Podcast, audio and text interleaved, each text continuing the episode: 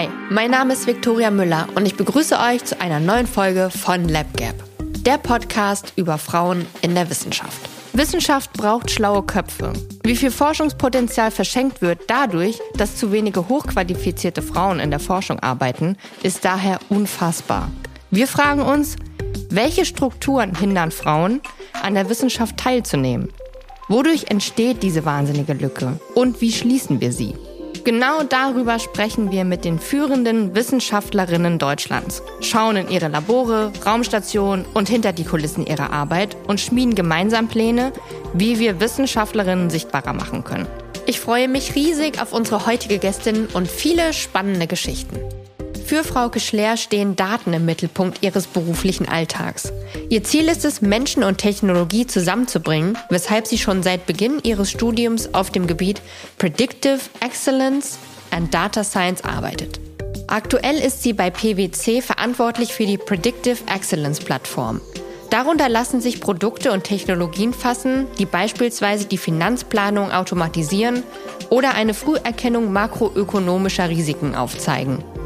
Sie ist Expertin für Data Science im Arbeitskreis Digital Finance der Schmalenbach Gesellschaft und lehrt seit über fünf Jahren an der Justus Liebig Universität in Gießen zu dem Thema Business Forecasting. Wie man Wirtschaft und Wissenschaft zusammenbringen kann, darüber sprechen Frauke und ich in LabGap. Unser Partner für diese Folge LabGap ist die Wirtschaftsprüfungs- und Beratungsgesellschaft PwC Deutschland. Bist du gerade auf der Suche nach einem Job, bei dem du wachsen darfst, mehr bewegen und mit deinen eigenen Ideen einen nachhaltigen Beitrag leisten kannst? Dann ist PwC vielleicht der richtige Arbeitgeber für dich. PwC sucht Frauen für Führungspositionen. Durch zeitliche, räumliche und inhaltliche Flexibilität nimmst du dir bei PwC die Freiräume, die du für deine Arbeit brauchst. Mit anpassbaren Arbeitszeitmodellen hat PwC Rahmenbedingungen kreiert, in denen du dich und dein Potenzial entfalten kannst. Bist du neugierig geworden? PwC bietet Stellen, die deine Skills und Qualifikationen in den Mittelpunkt stellen.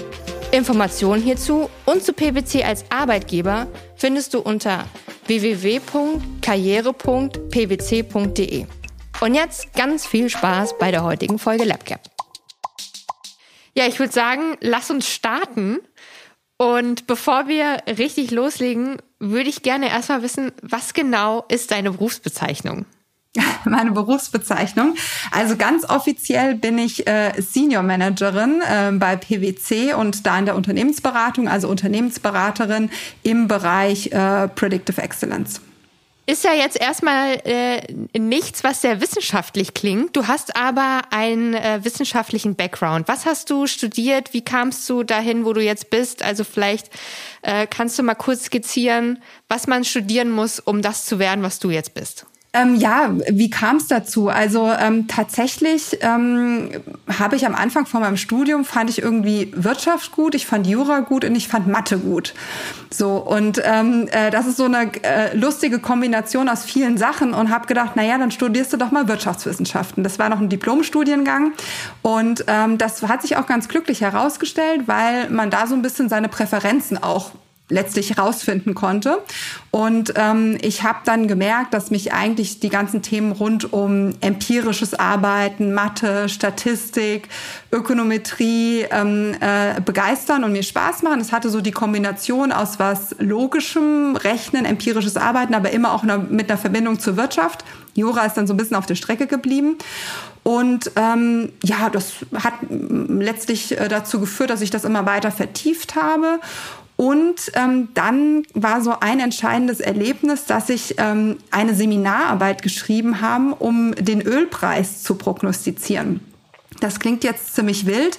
Und wer sich damit mal so befasst hat, ist das auch hinreichend komplex, sowohl ähm, sozusagen der Forecast als sich, als auch das Methodische, was herausfordernd war.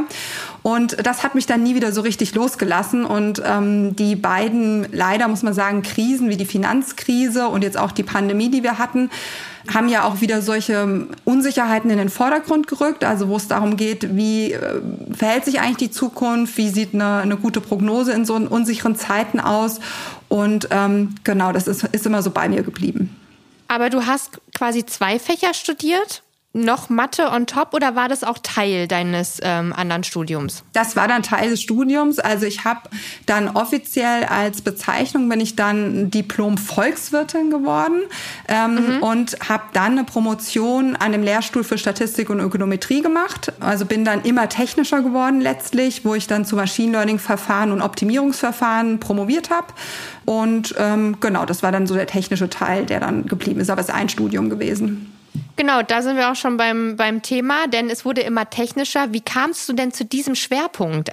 Ich jetzt als absolute Laien auf dem Gebiet äh, der Wirtschaftswissenschaften, ich denke mir so, okay, man hat auf der einen Seite so ökonomische Themen und befasst sich mit ne, Berechnung von Ölpreisen zum Beispiel.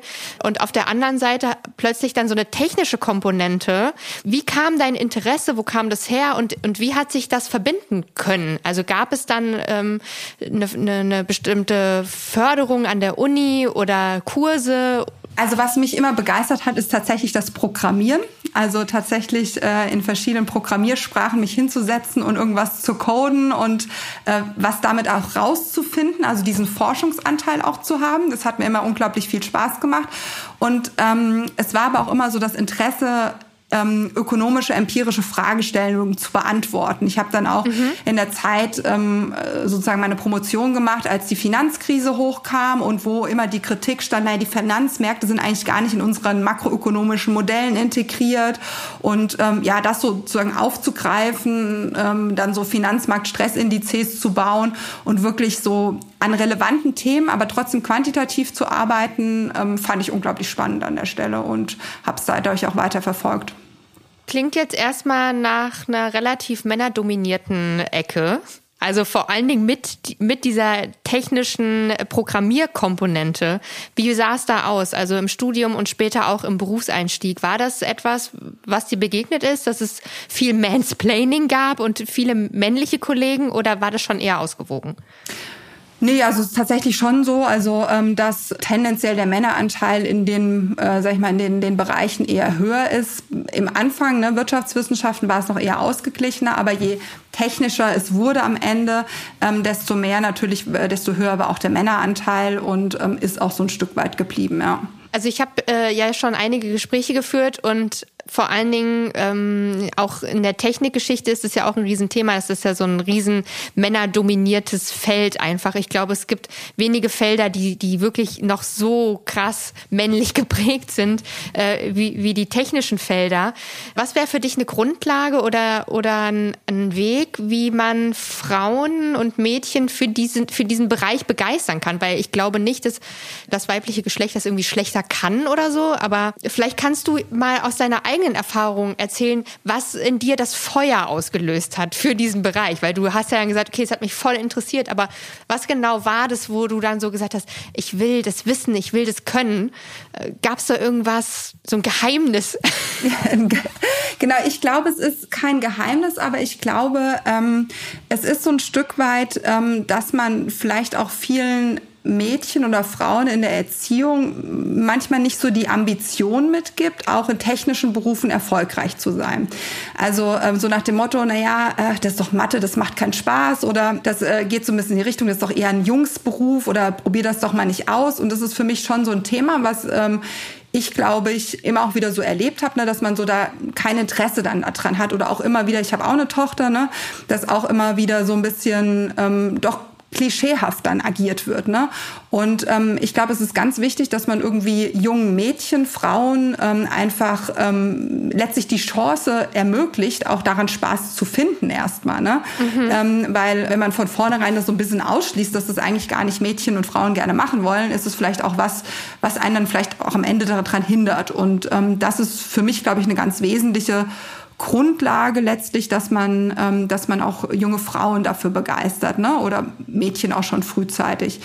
Genau, ist sicherlich auch ein Thema, um das so ein bisschen auszuweiten dass manchmal auch, ne, wie du gesagt hast, auch so ein bisschen, ist ein männerdominierter Bereich manchmal äh, schon auch gewesen und ist es leider immer noch. Ich ähm, gibt so Positiv- und Negativbeispiele. Ein Positivbeispiel ist äh, sicherlich, ich bin an der Uni, wo ich ja noch Dozentin bin, aktuell auch am ähm, Akzentbereich datengetriebene Ökonomie letztlich verbunden. Da ist zum Beispiel der Anteil der Professorinnen und Professoren, was ja gut ist, sehr gleich ähm, verteilt. Mhm. Aber jetzt kommt mein Aber. Aber ich halte die Seminare und da habe ich jetzt zum Beispiel ein Seminar, ähm, wo nur Männer drin sind oder Jungs drin sind. Ne? Und das ist halt einfach schade. Ne? Und das, ähm, äh, da fehlt es dann vielleicht auch ein Stück weit an, an Vorbildfunktionen. Nicht nur Vorbildfunktionen finde ich immer beruflich, sondern vielleicht auch gesellschaftlich. Ne? Also dass man in der Familie, im Freundeskreis sich auch schon früh an, an ähm, Frauen ausrichten kann oder orientieren kann. Ob man das nachher macht, ist ja nochmal eine ganz andere Sache. Ist ja gar nicht so, dass immer der Weg dann für einen auch der richtige ist. Aber ja. letztlich ein Beispiel sich suchen kann ne? und gucken kann, ob das ähm, für einen spannend ist. Ich habe gerade so darüber nachgedacht, Mathe, ähm, du hast ja gesagt, Mathe war ja auch so, hat dich interessiert, Zahlen und so, war für mich immer ein Albtraum, wie wahrscheinlich für ganz, ganz viele andere auch aber ich kann nicht mal begründen, wieso. Ich glaube, das ist auch so ein bisschen was, was einem auch, was man schon so mitgegeben bekommt, so von wegen, ja, Mathe ist irgendwie nicht so geil. Also denkst du, dass das vielleicht auch sowas ist, was man schon, also dass es mehr Potenzial gäbe, jetzt vielleicht auch bei deinem eigenen Kind, dass du da beobachtest, okay, äh, da sind schon so Vorurteile da in der Schule, im Kindergarten, äh, dass es heißt, ja, nee, also Mathe ist nichts für Mädchen. Ähm, dass es so ein Erziehungsding vielleicht auch ist. Ja, also ich glaube, also einerseits finde ich, hört man häufig, ne, dass also Mathe verteufelt wird oder alles sozusagen, was mit Zahlen zu tun hat, immer so, so ach Mathe, ne? Es ist so ein bisschen so, mhm. macht keinen Spaß, aber ich finde, es ist tatsächlich, also wie ich es erlebe oder auch erlebt habe, ist es so zusätzlich für äh, Frauen nochmal, ne? Das ist auch irgendwie, was mir häufig begegnet, ah ja, dass ich sozusagen in, äh, in so technischen Themen promoviert habe oder so, ist eher eine Besonderheit, obwohl ich es jetzt persönlich gar nicht so besonders empfinde, weil es mir ja immer Spaß gemacht hat, ne? Ja. Aber es ist, äh, wird immer so rübergebracht und ähm, das ist schade vielleicht. Ne? Und ich, ich stimme dir zu, genau so ist ein bisschen meine Einschätzung, dass es halt auch so, so mitgegeben wird manchmal, wie viel auch in der Erziehung mitgegeben werden kann. Ne? Und da irgendwie ähm, junge Frauen einfach zu selbstbewussten Frauen zu erziehen, die irgendwie wählen können, was sie machen. Heißt ja nicht, dass sie das dann am Ende auch machen müssen. Also wenn meine Tochter am Ende sagt, äh, sie was ganz anderes machen, ist das ja auch okay. Momentan hat sie in ihr Freundschaftsbuch geschrieben, sie will Prinzessin oder Ärztin werden.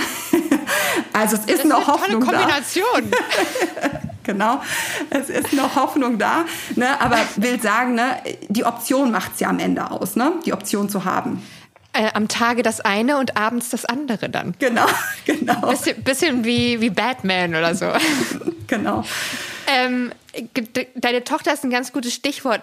Würdest du jetzt auch mit deiner eigenen Erfahrung deiner Tochter, ich sag mal, zu einer Karriere in der Wissenschaft raten oder ist es schon auch was, wo du sagst, das ist schon ziemlich tough, eigentlich äh, ist es nicht so empfehlenswert? Also erstmal würde ich grundsätzlich mein, meiner Tochter, aber auch sonst irgendwie jedem raten, er soll das verfolgen, was er Spaß macht. Und wenn die Wissenschaft das ist, was, äh, was ihr Spaß macht, auf jeden Fall. Also ich habe das ja auch total gerne gemacht, ne? das, äh, das Forschen, so eine Sache wirklich tief zu ähm, nachzugehen, sich damit intensiv zu beschäftigen, zu programmieren irgendwie. Ne? Das hat mir mhm. auch unglaublich viel Spaß gemacht. Die Lehre auf der anderen Seite finde ich auch total schön, weil sie gibt einem auch viel zurück, ne? Als Dozentin, du äh, versuchst ne, jetzt irgendwie auch so eine Gruppe irgendwie was mitzugeben. Jetzt einerseits natürlich methodisch, technisch oder aber auch andererseits finde ich, versuche ich immer auch so ein bisschen was mitzugeben, so was habe ich jetzt bei äh, PwC ähm, äh, schon so gemacht und was sind da so meine Learnings draus. Und das finde ich auch einen sehr erfüllenden Teil. Ne? Also das ist äh, durchaus ähm, was, was Schönes und ähm, von daher würde ich die, würde ich sie dazu ermutigen, das zu machen, wenn sie daran Spaß hat, ja. Fördert ihr das zu Hause auch? Also ähm, jetzt mal so äh, ab dem, was man denkt, wie wie ja oder wie häufig Mädchen ja erzogen werden, äh, dann nur mit dem rosa Tütü. Also gibt's dann auch mal so ein, weiß ich nicht, Kosmos-Experimentierkasten oder äh, gibt es da irgendwie auch Bestrebungen, quasi das zu fördern beziehungsweise auch schon eigenes Interesse seitens deiner Tochter? Also ich, ich sage mal so, ich achte schon sehr darauf, sie ähm, oder auch mein Mann, ich glaube, sind beide da sehr, sehr ähnlich, sie nicht zu sehr sozusagen in so eine rosa Ecke zu schieben, ne, sage ich jetzt mal. Also schon ähm, Ähm, ist jetzt nicht so meine Farbe, vielleicht liegt es auch daran, aber ähm, so ein bisschen halt äh, sie da schon zu versuchen, so zu, einfach so das machen zu lassen, was ihr Spaß macht und auch durchaus dann, ähm, ne, das, wie du sagst, auch einfach mal, jetzt hat sie gerade total viel Spaß an so Logik-Sachen, ja, also so, äh, ne, wo sie einfach so Logik-Sachen machen kann und warum soll sie es nicht machen? Ich versuche es nicht so sehr so aktiv zu machen, weil ich finde, dieses viereinhalb, ne, so eine extreme Förderung mhm. ist jetzt auch nicht sinnvoll so früh, ne? Also von ja. daher ist jetzt nicht, dass ich sie animiere, das zu tun, aber wenn sie daran Spaß hat und wenn sie irgendwie oder ihr es anbiete, ne, so würde ich eher sagen. Mhm. Und wenn sie sich das sagt, ach, finde ich cool, jetzt spielen wir Fußball draußen, ne? Und dann haben wir Tore und dann spielen wir halt Fußball, ähm, dann sind das so Sachen, die ich dann auch gern mit ihr mache, ja. Jetzt mal so äh, auch im Hinblick auf deine Tätigkeit an der Uni als Dozentin. Würdest du sagen, also mit, mit Hinblick auf deine Tätigkeit als Dozentin, aber auch natürlich deine eigene Erfahrung, dass es Frauen in den MINT-Berufen schwerer haben als Männer, Fuß zu fassen, ähm, eine gute Anstellung zu bekommen, ähm, den Abschluss zu machen. Ich keine Ahnung, es gibt ja häufig auch ähm, an, an Universitäten da noch so, so Vorurteile von wegen, naja, schaffen sie eh nicht und solche Sprüche. Ähm, also hast du das äh, selber erfahren, beziehungsweise was glaubst du, ähm, würde Frauen das erleichtern in den Bereichen?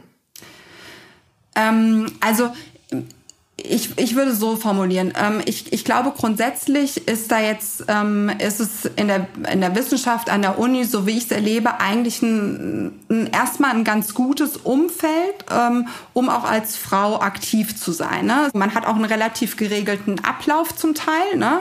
Das ist, finde ich, auch immer so ein wichtiges Thema, was gar nicht so unterschätzt werden darf, weil ich arbeite in Unternehmensberatung, das ist auch ein bisschen anders. Ne? Also da ist, es hat durchaus auch seine Vorteile ähm, an der Uni äh, zu sein und da in der Wissenschaft erstmal grundsätzlich zu sein, wenn man mal zum Beispiel plant, eine Familie zu gründen, wo man ja immer, egal wie man es äh, partnerschaftlich aufsetzt, äh, immer eine gewisse Form der Einschränkung einfach hat. Mhm. Und ähm, das finde ich erstmal sozusagen, ist erstmal ein gutes Argument auch für Frauen, das zu verfolgen, weil man sich auch ganz gut so organisieren kann, sage ich jetzt mal da. Ne? Heißt nicht, da wird's auch, ne, muss auch mal viel arbeiten, lang arbeiten und so weiter, aber man kann sich ganz gut, glaube ich, organisieren. Ähm, das ist, finde ich, erstmal positiv. Grundsätzlich ist es natürlich so, wie du sagst, dass halt in, in äh, Professoren natürlich auch ähm, weniger da sind und ähm, in den technischen Berufen, ähm, in den Wirtschaftswissenschaften ist es noch relativ ausgeglichen. Je technischer du wirst, desto extremer ist es ja häufig. Und ähm, da ist es meines Erachtens so, das gilt für die Wissenschaft als auch für Unternehmen finde ich relativ ähnlich, dass natürlich immer dann auch meistens Leute gefördert werden, schnell die ähnliche Merkmale wie, wie man selbst hat. Ne? Das habe ich lange Zeit ehrlich gesagt nicht so glauben wollen, war auch lange Zeit so gegen Frauenquoten oder ähnliches, in Anführungszeichen, weil ich irgendwie auch mal dachte, so, ach, ne, braucht man doch gar nicht, wenn jemand gut ist, der setzt sich durch. Das habe ich lange gedacht, aber es ist leider nicht ganz so. Ne? Also es ist schon einfach so, ähm, ohne dass man das vielleicht auch bewusst macht. Ne? Ich will jetzt irgendwie gar niemanden unterstellen, dass er jetzt per se erstmal mit Vorurteilen oder sonst was handelt, aber ähm, Frauen und Männer haben einfach unterschiedliche Settings manchmal. Ich habe das auch schon viel erlebt. Frauen fällt es, glaube ich, auch unglaublich schwer, einfach einen Smalltalk zu halten. Ne? Das ist so dieses klassische Männer, wie, wie sie sich auch so zusammen agieren. Ne? Und ähm, so manchmal so, sind es einfach unterschiedliche Merkmale, die weder schlechter noch besser sind, sondern sind einfach, wie sie sind. Und ähm, dann ist es natürlich trotzdem so, dass halt du wahrscheinlich eher den, den Leuten irgendwie so die förderst, die, die, die dir ähnlicher sind. Ne? So je, auch wenn man darauf achtet. Ne? Aber ich versuche ja selbst auch bei mir darauf zu achten, ne? dass man aufpasst, dass man da irgendwie gleichberechtigt handelt. Aber ich glaube, Leute, die am ähnlicher sind, die den gibt man eher so ein bisschen so, ah ja, super, ne? Macht, macht, er, macht er oder sie klasse und wird gefördert an der Stelle. Ne? Und das ist, glaube ich, an Unis und, und äh, auch in der Wirtschaft relativ ähnlich, dass das halt natürlich immer noch so ist, solange da halt keine Durchmischung stattfindet, wird das auch immer schwieriger. Ne? Und deshalb ist ähm, aus meiner Sicht das auch wichtig, dass wir es schaffen, irgendwie ähm, für die Vorbildfunktion, aber auch für die Förderung ähm, von, von Frauen sozusagen, von jungen, jungen Frauen ähm, es schaffen, da irgendwie gleichberechtigte Anteile ähm, mhm. zu haben am Ende, ja. Lass uns doch mal über deine Arbeit sprechen. Du hast ja gesagt, du arbeitest als, als Dozentin, aber auch bei der Unternehmensberatung oder äh, in der Unternehmensberatung. Ähm, und da äh, ist ja dein Schwerpunkt vor allem diese Kombination Mensch-Maschine.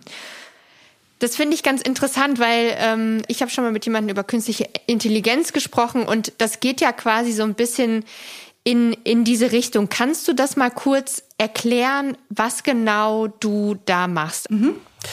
Ähm, was, was ich eigentlich mache, ist Unternehmen sozusagen auf der Reise, nenne ich das jetzt mal, der digitalen Transformation zu begleiten.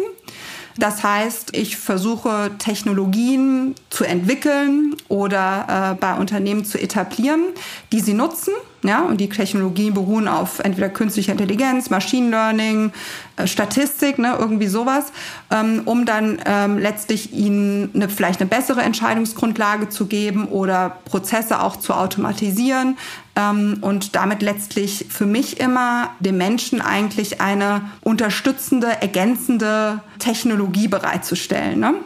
Also du du präsentierst quasi Möglichkeiten. Ich habe jetzt ein Unternehmen und, und möchte irgendwie meine Prozesse optimieren oder äh, und in, an irgendwelchen Stellen irgendwie die, die Bugs, die bei uns im System so drinne hängen, rausnehmen. Und du präsentierst quasi auch Ideen, wie man das lösen kann, wie man an bestimmten Stellen effizienter sein kann oder Genau. Wie stelle ich mir das vor? Genau, also ich kann mal ein Beispiel geben. Also ich bin mhm. viel im Bereich so Planung und Forecasting unterwegs, wo ich ähm, letztlich auch Technologien entwickle, ne, die ähm, den Planungs- und Forecasting-Prozess einerseits effizienter und effektiver machen. Was also sozusagen das heißt, es geht natürlich einerseits darum, Sachen zu automatisieren, die ähm, vielleicht Technologien, künstliche Intelligenz, Machine Learning, Algorithmen einfach nicht unbedingt besser, vielleicht einfach effizienter machen, würde ich jetzt mal sagen, ne, als, als der Mensch. Das sind so repetitive Aufgaben manchmal auch, wenn man sich auch so ne, einen Roboter vorstellt an einem Fließband oder irgendwas, da werden ja auch äh, repetitive Aufgaben einfach übernommen. Ja. Mhm. Aber das ist für mich immer eine, eine Sache, die letztlich ermöglicht, ähm, und so ist es dann auch im Unternehmen, äh, dass Menschen damit dann auch Entscheidungen treffen können, dass Menschen damit arbeiten. Das heißt, es ist, ähm, deshalb ist mir das auch immer so wichtig, eine Technologie bringt überhaupt nichts ohne einen Menschen. Ne? Das heißt, so die Kombination aus Mensch und Maschine zu haben, ist unglaublich wichtig, weil wenn ich irgendwo eine Software implementiere und ähm, ich sage einfach so, jetzt nutzt die mal, wird die kein Mensch nutzen, ne? weil es ist einfach nur so, es ist da und ich kenne es nicht und äh, weiß nicht, was ich damit anfangen soll. Und da ist halt unglaublich wichtig, Transparenz zu schaffen. Wie funktioniert es denn? Was funktioniert vielleicht auch nicht so gut? Dann gibt es nämlich auch genug, wo man Grenzen aufzeigen kann von Technologie, Algorithmen und ähm, damit dann eigentlich dem ähm, der, der, der, der Frau, dem Mann einfach was mit an die Hand gibt, womit sie arbeiten können. Du hast es vielleicht schon beantwortet, aber was denkst du, macht die Maschine besser als der Mensch? Ja, also ich glaube, es ist gar nicht so schwarz-weiß. Ne? Das ist so ein bisschen was, was ich meine. Also es ist gar nicht so, dass man ähm, das immer eines besser macht als der andere. Es ist ein Zusammenspiel letztlich. Aber es sind sicherlich die Sachen, die Maschinen besser machen, die leicht zu automatisieren sind. Ne? Das mhm. ist, glaube ich, das, was Algorithmen besonders gut können. Es gibt natürlich auch viel im Bereich künstliche Intelligenz, wo auch clevere Sachen gemacht werden, die nicht nur einfach automatisiert oder repetitiv sind. Ähm, aber letztlich ähm, führt das so ein bisschen zur Diskussion auch, ähm, sind wir in welchem Bereich der Intelligenz bewegen wir uns eigentlich? Es gibt viele Diskussionen auch Richtung, haben wir irgendwann mal eine Super Intelligence oder eine Artificial General Intelligence, die jetzt den, ähm, den, den Menschen ersetzt oder sowas, ne? Und ähm, ja, ich glaube, da sind wir nicht. Und ähm, wenn ich das äh, so sagen darf, wenn wir die Klimakrise nicht gelöst bekommen, werden wir da, glaube ich, auch nicht hinbekommen, äh, nicht hinkommen. Oje, oje.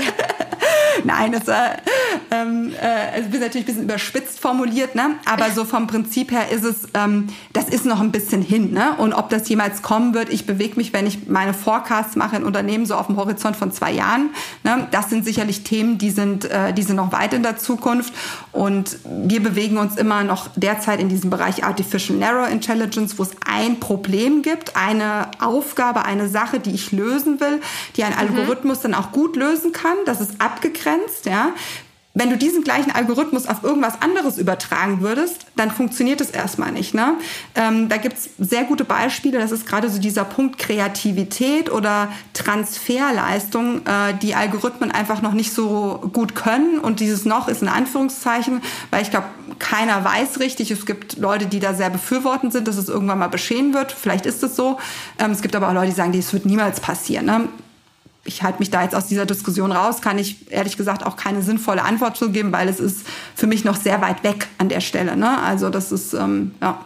Ich glaube, das ist auch sowas, da könnte man wahrscheinlich drei Tage diskutieren, beziehungsweise da wird ja auch viel drüber diskutiert. Also wo, wo geht die Reise hin? Und aber das ist ja auch gar nicht eigentlich deine, deine Aufgabe. Also das ist ja dann, da, dafür stehen andere Leute an anderen Stellen, die sich dann den Kopf darüber zerbrechen. Was ich mich gefragt habe, ähm, es geht ja so auch darum, ökonomische Prozesse ähm, zu optimieren optimieren oder zu, ähm, du hattest jetzt gesagt, es ist nicht verbessern, sondern äh, effizienter machen, ja, genau. Effizienter machen. Ähm, warum denkst du, ist es wichtig?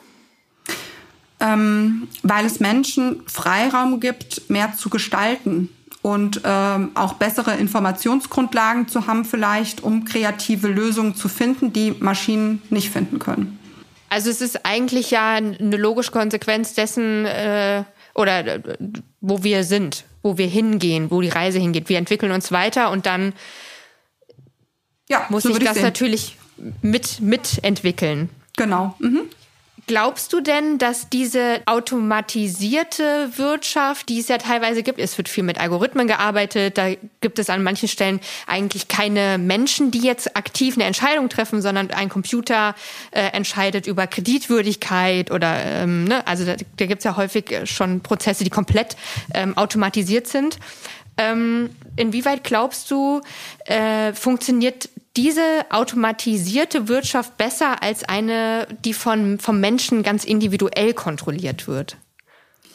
Ich glaube, das kommt ganz auf das Beispiel an. Ne? Also das ist oder auf das, was man, was man damit erreichen will. Ähm, diese ganzen Algorithmen zur Kreditwürdigkeit, da gab es ja auch durchaus auch viel Kritik zum Teil dran. Ne? Also man muss ja durchaus auch dann immer gucken, dass die Datengrundlage sauber ist. Es gibt auch Kollegen von mir, ähm, zum Beispiel haben ähm, sich jetzt intensiv mit dem ganzen Thema Vertrauen in künstliche Intelligenz beschäftigt. Das heißt, so ein Kriterienkatalog auch aufgesetzt, der bestimmte Rahmenbedingungen vorgibt. Ne? Ähm, und das heißt, die Algorithmen als solche müssen erstmal sozusagen den Ansprüchen genügen. Ja, das also, die müssen eine saubere, um es konkret zu machen, müssen eine saubere Datengrundlage haben, die eine repräsentative Stichprobe ist, wo irgendwie kein Bias drin ist. Die müssen aber auch Sicherheitsanforderungen genügen. Da muss der Algorithmus auch das tun, was er äh, intendiert zu tun. Ne? Also ähm, muss auch so aufgesetzt sein, dass äh, das Richtige rauskommt. Und ähm, im Endeffekt ähm, ist das erstmal so die Basis für mich. Also das, das, das Rahmen, der, der Rahmen muss stimmen. So, und dann gibt's natürlich Sachen, die ähm, im Prinzip die Kreditwürdigkeit ähm, sind natürlich, kann man anhand von Parametern festmachen. Ne? Und deshalb gibt es da auch Verfahren, warum das auch ganz gut funktionieren kann. Ne? Wie häufig hat jemand zuletzt gezahlt äh, als Beispiel oder hat eben nicht gezahlt, äh, aus welchem Land kommt äh, der oder diejenige. Das sind so Sachen, da kann man das konkret an, an auch Eigenschaften, Merkmalen festmachen. Ne? Dann kann man, da kann man auch einen Algorithmus letztlich aufsetzen, wo man einen Grad der Automatisierung erreichen kann oder der Verbesserung der Entscheidungsgrundlage, je nachdem, wie man es auch aufsetzt. Ähm, es kann einem ja auch so eine Art Vorfilterfunktion gegeben werden. Es kann einem Vorschlagswerte gegeben werden und der Mensch kann zuletzt einfach auch noch entscheiden. Er kann ja immer noch die Entscheidungshoheit haben, vielleicht mit einer verbesserten Informationsgrundlage, die einem einem Algorithmus gibt. Ne? Und ähm, dann gibt's aber sicherlich auch Themen, ähm, wo es nicht so leicht möglich ist, einfach ähm, äh, Prozesse zu automatisieren oder zu effektiver zu gestalten. Ähm, nehmen wir jetzt mal so Bereich, wenn ich eine strategische Planung im Unternehmen mir zum Beispiel angucke, das hat ja auch viel damit zu tun, wie will ich mein Unternehmen zukünftig gestalten. Ja? Was setze ich mir für Ziele? Ihr, ihr für euch habt auch euch Ziele gesetzt. Was willst du mit dem Podcast erreichen? Und zwar, wie soll das eine Maschine übernehmen? Ne? Das ist ja dein kreativer Denkprozess und mhm. deine Erfahrungen, die da sind. Das ist jetzt erstmal so nicht denkbar ne, an der Stelle. Jetzt gerade als du erzählt hast und wir über Bias geredet haben und äh, du meintest gerade, dass dann teilweise ja so Sachen einbezogen werden, äh, wie wurden vor, zum Beispiel vorige Kredite oder so beglichen, äh, wie sieht die finanzielle, wie ist der Mensch äh, finanziell situiert und das Herkunftsland. Ähm, es gibt ja diese äh, das Thema Bias, gerade auch bei künstlicher Intelligenz. Wie kritisch stehst du dem Thema selbst gegenüber und berätst du auch dahingehend? Also äh, fließt das in deine Beratung mit ein, dass du sagst, natürlich muss man immer mit berücksichtigen, dass die Maschine teilweise Sachen ähm, automatisch entscheidet. Gegebenenfalls muss man noch mal drauf gucken. Erstmal die Antwort, also Herkunftsland ist eher so, ne, so zu sehen, nicht jetzt, also die Person kommt daher oder hat den Hintergrund, sondern eher ist das ein Land, wo eher tendenziell häufiger, ähm, also Länder aus denen äh, häufiger, wo die häufiger sich mal mit ökonomischen Problemen auch behaftet sind. Ne? Und da gibt es solche Indikatoren, die das auch messen, die jetzt letztlich ein Gesamtrisiko von einem Land bestimmen. Also es geht gar nicht da so richtig drum, die einzelne Person als, als Herkunfts-, also wo kommt sie her. Ne? Also das erstmal äh, vor, vorweggestellt. Ähm, und ähm, dann ist es natürlich so, ähm, ich arbeite jetzt selbst weniger mit ähm, Personendaten, wo das dann kritisch ist an der Stelle, sondern ähm, ich bin eher so im Bereich von Finanzdaten, ökonomischen Daten ähm, unterwegs, wo man jetzt nicht so diese Einzelfallentscheidung von personenbezogenen Daten hat. Ähm, da muss, das ist, was ich meinte, da muss man sehr, sehr darauf achten, dass das repräsentativ erhoben wird.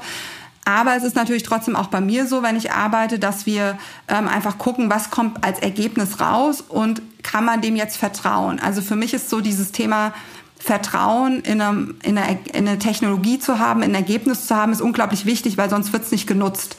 Und mhm. zu dem Vertrauen gehört einfach eine ehrliche Kommunikation für mich dazu. Und die ehrliche Kommunikation ist eben auch Grenzen aufzuzeigen von was und sagen, was es eben auch nicht kann und nicht in der Lage ist zu leisten. Und das finde ich, das finde ich eigentlich gerade das Positive dran, weil man sich dann eigentlich auch gut ergänzen kann an der Stelle. Ich finde ja ähm, eine Sache, die mich am meisten interessiert hat äh, und wo ich jetzt auch ganz freudig bin, die Frage endlich stellen zu können. Ich spreche ja vor allem mit Frauen, die äh, naturwissenschaftliches Studium absolviert haben und dann dort auch in dem Bereich weiterarbeiten, im Labor stehen oder äh, an der Universität, äh, in, äh, auf Forschungsschiffen ähm, oder äh, im, im Weltall irgendwelche Experimente machen. Jetzt ist es bei dir so, dass du von der von der Wissenschaft und von der Forschung auf die auf den freien Markt gegangen bist. Also das ist ja ein Weg. Ähm, der, den ja auch viele einschlagen. Wann, also wann und wieso war für dich klar, dass du nicht in der Forschung bleiben möchtest primär, sondern eigentlich dein Wissen, dein Knowledge in die Wirtschaft bringen möchtest?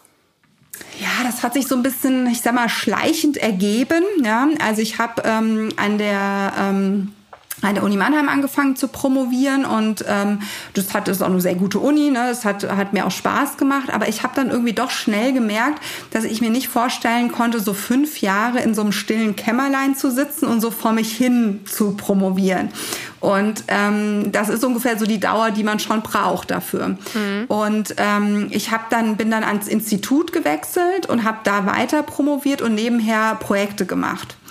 Und eigentlich so dieser Dreiklang aus Projektarbeit, ähm, Lehre und Forschung ist so das, was mir eigentlich Spaß macht.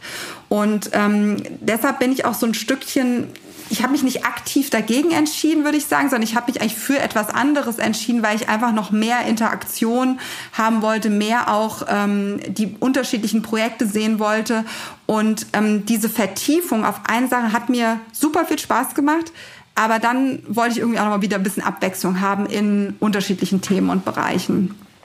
Du machst ja, du hast ja quasi immer noch den, den Draht zur Uni äh, durch deine, durch deine Stelle. Könntest du dir vorstellen, irgendwann mal wieder zu sagen, gut, jetzt habe ich das gemacht, jetzt habe ich auch wiederum das Knowledge, ne? Das ist ja auch, äh, wenn man dann quasi am Patienten operiert, dann weiß man ja plötzlich ähm, auch, wie, wie diese Theorie, die man häufig an der Uni einfach lernt, in der Praxis aussieht. Ähm, könntest du dir vorstellen, mit diesem Wissen irgendwann nochmal in die Forschung zu gehen und zu sagen, okay, ich entwickle jetzt ähm, eine bestimmte, äh, weiß ich nicht, künstliche Intelligenz zum Beispiel, die das und das kann, weil ich gemerkt habe, dass es das nicht gibt oder die Anforderungen nicht erfüllt? Gute Frage. Also sag niemals nie ist natürlich die, die, die einfachste Antwort darauf. Aber ich glaube, wenn du mich jetzt Stand heute fragst, würde ich sagen, ganz zurück in die Forschung würde ich nicht mehr gehen, glaube ich. Aber ähm, momentan ist es sicherlich so, dass jetzt so die Forschung so den kleinsten Teil derzeit an meinem Job ausmacht. Ne? Also ich habe ähm, viel Projekte, ich mache meine Dozentendasein, ich äh, schreibe auch noch ein bisschen so Papiere mit, mit, äh, ähm, ähm, mit äh, Unikollegen und ähm, habe dann gleichzeitig auch noch so ein bisschen so diesen innovativen Teil bei mir im Team, wo wir uns auch mit einer Software beschäftigen, wo wir eine Softwareentwicklung machen. Und wenn man jetzt Innovation mit Forschung gleichsetzt, würde ich das sagen, kommt es dem relativ ähnlich. Ne? Das ist so ein bisschen das, was mir daran dann auch Spaß macht. Ähm, ähm, so ein bisschen das, äh, das Startup-ähnliche, was wir so bei, bei PwC da auch entwickelt haben. Aber jetzt da so eins zu eins wieder in die Forschung zurückzugehen, glaube ich nicht. Wenn, würde ich das eher, glaube ich, so aufsetzen, dass ich halt mir überlegen würde, ne, so diesen Forschungs, das, was du sagst, so, ey, da habe ich eine Idee, das würde ich dann so im Rahmen dessen, was ich tue, umsetzen, vermutlich.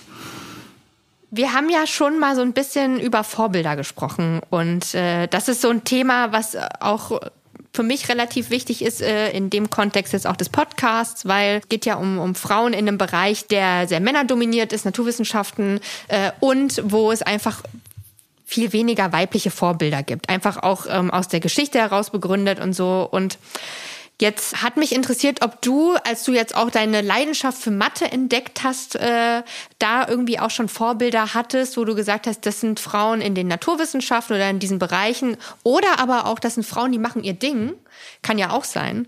Äh, würdest du sagen, dass du da schon früh ja Role Models hattest für dich? Also ich ähm, hatte sicherlich welche, aber nicht so früh, wenn, äh, wenn ich so mal so zurückdenke. Also ähm, ich glaube, so meine, ähm, meine Uni-Zeit war wirklich tatsächlich und das, was ich mir ausgesucht habe zu machen, war so ein bisschen davon geprägt, was ich einfach gerne mache und da habe ich mir gar nicht so viel Gedanken dazu gemacht, ne? Also irgendwie, wo das endet oder was auch immer, sondern es ist einfach so eine so eine Begeisterung, die ich verfolgt habe. Ähm, jetzt sozusagen mit dem Wechsel ähm, tatsächlich äh, zur Unternehmensberatung und zu dem, was ich mache, ähm, hat sich das aber immer so ein bisschen mehr ausgeprägt. Also da finde ich schon so, dass ich, ähm, ähm, dass ich Frauen erlebt habe, ne, ähm, die, die ich dann auch sozusagen als, als Vorbilder sehen würde, ähm, die einfach so, wie du gesagt hast, so ihren eigenen Weg gehen ne, und dann auch ähm, da sehr selbstbewusst auch durchaus auftreten und ähm, an denen man sich so auch dann ein Beispiel nehmen kann. Das ist ähm, auf jeden Fall jetzt äh, deutlich stärker der Fall, als es früher war. Denkst du, es gibt genügend weibliche Vorbilder in den MINT-Bereichen? Ähm, so, also ich glaube, grundsätzlich gibt es nicht genügend weibliche Vorbilder insgesamt. Ähm, wenn man jetzt sagt, man will sich orientieren an, an ähm, erfolgreichen Frauen in Unternehmen, in der Wissenschaft irgendwo. Also ich glaube, da ist äh, sicherlich noch Luft nach oben aus meiner Sicht. Und ähm, ich würde es Vorbildfunktion aber durchaus auch ausweiten im Sinne von ein Vorbild kann auch jemand sein, ein gesellschaftliches Vorbild, ja. Also ähm, je mehr wir es schaffen, sozusagen auch im Freundes-, Familienkreis, ne, äh, Vorbilder zu haben, an denen ich mich orientieren kann. Es muss ja nicht immer in dem gleichen Bereich sein, wo ich bin oder in, in, in der beruflichen Situation, sondern sagen, ach hier, äh, ne, das, die hat ja auch einen super spannenden Karriereweg gemacht oder das ist ja auch interessant, wie die das aufgestellt hat. Ähm, das ist, glaube ich, das, ähm, ähm, wo, es sozusagen, wo sich auch junge Frauen dran ausrichten können und äh, was ich persönlich dann auch immer wieder so ein bisschen merke, ne, wo dann die, die Fragen gestellt werden in die Richtung, ähm, jetzt in meinem Bereich, aber auch so grundsätzlich, ja. Würdest du sagen, dass du jetzt auch mit deiner äh, Stelle an der, äh, als Dozentin an der Uni selbst ein Vorbild bist? Also würdest du dich auch selbst als solches verstehen und möchtest auch dafür werben, äh, mehr Frauen in die MINT-Fächer oder äh, Vielleicht förderst du ja auch ähm, Studentinnen besonders oder ich weiß nicht, gibt ja dann auch so Programme an Universitäten und so. Bist du da irgendwie involviert?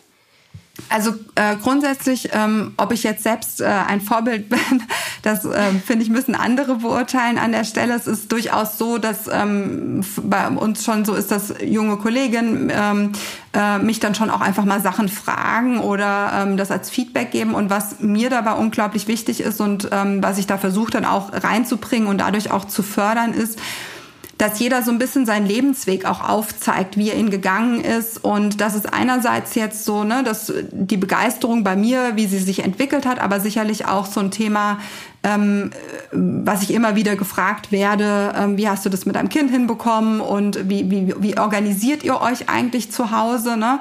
Ähm, mhm. Das Thema Familie ist schon immer ein wichtiges, auch in der, in, in, äh, für, für junge Frauen auch. Und da ist mir auch immer wichtig, das einfach transparent zu kommunizieren, sagen, hey, so haben wir das gemacht. Ob das jetzt eins zu eins ein Weg ist, der jetzt jemand anders dann gehen muss, auf gar keinen Fall. Ne? Das muss jeder für sich persönlich entscheiden und ähm, bei meinem Mann und mir war es irgendwie immer so, dass wir gesagt haben, wir wollen beide gerne arbeiten. Ne? Und wir haben beide ähm, sehr gleichberechtigt sozusagen immer unseren gesamten Lebensweg jetzt so, den wir zusammen bisher gegangen sind, so aufgesetzt, dass wir uns gleichmäßig um die Erziehung von unserer Tochter gekümmert haben äh, jetzt äh, sowohl in der, ähm, in der Elternzeit als auch jetzt äh, während wir arbeiten. Und ähm, das ist unser Weg gewesen. Das muss jetzt auch nicht unbedingt so sein, ähm, äh, dass das jemand anders ganz genauso macht. Es kann auch genauso eine gute Entscheidung sein, dass äh, jemand, ein Mann zu Hause bleibt, die Frau zu Hause bleibt. Wo ich immer nicht so Fan davon bin, sind, bin immer diese Aussage Augen auf bei der Männerwahl oder ähnliches. Ich finde, es ist, ja, ich finde es immer so ein bisschen, ich finde, man muss ja für sich selbst das irgendwie so organisieren und entscheiden. Ne? Man muss irgendwie ähm, selbst überlegen, ähm, wie man das partnerschaftlich aufsetzen will. Und ähm, ähm, da sollte auch genauso gut der Mann nicht zurückstehen. Ne? Ich finde, das, ähm, das induziert das immer so ein bisschen und das ist ja Quatsch. Ne? Also das äh, ähm, ist einfach eine gemeinsame Entscheidung, die man treffen muss. Und das ist mir wichtig, dass man irgendwie diese Transparenz mitgibt. Wie hat es denn bei einem selbst funktioniert oder wie hat man das selbst für sich entschieden, aufgestellt? Ne?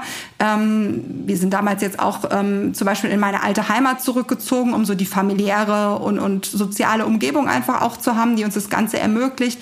Das sind alles so Themen, die kann ich immer nur erzählen und wiedergeben. Und ich glaube, die Transparenz hilft aber einfach schon wieder, sich für sich so selbst Optionen zu ermöglichen. Ne? Ach, das ist eine Option, es gibt noch ganz andere Optionen, äh, ne? die haben das ganz anders gemacht, da, äh, äh, etc. Und das ähm, sich dann einfach so zu durchdenken und damit auch die Möglichkeit schaffen, das offen früh in der Partnerschaft anzusprechen, dass man sagt, hey, wie will man das eigentlich organisieren? Und ähm, damit genau einfach sozusagen als Vorbildfunktion agiert, indem man einfach nur sagt, hey, so war es bei mir. Ne? Das ist eigentlich eine einfache Art und Weise, es zu tun, aber ich glaube eine unglaublich wichtige und eine ehrliche, ne? weil man einfach nur das wiedergeben kann, was man was man so selbst tut und ähm, ähm, vielleicht manchmal mehr hilft ähm, als ähm, als wenn man ähm, da viel äh, sozusagen sonst drüber spricht. Und ähm, deine Frage ganz zu beantworten, weil du sagtest, ähm, ob ich mich aktiv drum bemühe. Ich versuche schon so drauf zu achten, ne, dass wenn ähm, auch durchaus mal ähm, der Fall ist, wenn Frauen sind ja schon manchmal ein bisschen ruhiger insgesamt, ne, dass das einfach ähm, nicht zum Nachteil geläuft, ne, sondern dass man da jetzt irgendwie ähm, eher so ein aktives Einbeziehen macht oder auch durch mal so sagt, hey, pass auf, ne, das ist jetzt nur, nur weil das der Fall ist, heißt das nicht gleichzeitig, dass äh, jemand ähm, an der Stelle jetzt irgendwie ähm, schlechter performt oder sonst irgendwas, sondern es ist einfach eine andere Eigenschaft, die ein Mensch hat. Ne? Und mhm. ähm, das versuche ich schon offen anzusprechen oder dann auch mit äh, äh Personen darüber zu sprechen, ähm, um das auch ähm, ja, aktiv anzugehen. Ich habe im Vorfeld Community-Fragen eingesammelt. Die würde ich dir jetzt gerne auch noch zum Ende unseres Interviews stellen. Und zwar die erste Frage ist, ob du von anderen WissenschaftlerInnen schon einmal für deine Entscheidung der Forschung den Rücken zu kehren und in die Wirtschaft zu gehen, äh, negativ bewertet wurdest. Also gibt's da sowas? Äh, weiß ich nicht. Also ich glaube ehrlich gesagt eher nein. Ähm, ich kann das natürlich auch nur so aus meiner Sicht beurteilen. Ähm, ich glaube eher, ähm, eher vielleicht sogar andersrum, dass es ja spannend ist, sein Netzwerk zu erweitern. Ne? Und mhm. sozusagen ich interessiert dran bin, sozusagen mein Netzwerk immer noch an der Wissenschaft zu behalten. So glaube ich, ist es auch für andere interessant, ein Netzwerk Richtung eher der Wirtschaft zu haben. Und das äh, habe ich eher positiv, also würde ich jetzt eher positiv verbinden ist jetzt nicht so, oh, guck mal, die, die geht in die Wirtschaft. Vielleicht gab es das auch so, aber zumindest nicht offensichtlich. Finde ich, ich finde das ja irgendwie ganz interessant, weil ähm, ich habe so das Gefühl, dass viele Leute, die sehr passioniert in der Wissenschaft arbeiten, ähm, da muss man ja auch eine große Leidenschaft mitbringen. Also weil das ist ja mhm. ein sehr hohes Arbeitspensum, wenn man da was reißen will und so. Und äh, ehrlicherweise muss man ja auch sagen, das ist auch nicht immer so gut bezahlt. Also ich glaube, da steht schon immer der, also die Passion ähm, muss schon eher vorne dran stehen als das Portemonnaie. Da, da ist das natürlich in der, in der Wirtschaft anders. Also ne, wir müssen jetzt nicht über Geld sprechen, aber da hat man ja schon eher die Möglichkeit, auch mal Geld zu verdienen, weil es einfach auch ähm, der freie Markt ist. Vielleicht, äh, ich da, als ich die Frage gelesen habe, dachte ich irgendwie so, dass dann vielleicht irgendwie vielleicht so Neid aufkommt oder so, von wegen, Mann, ey, wir buckeln uns hier ein ab, sitzen irgendwie zwölf Stunden lang in einem dunklen Kämmerlein.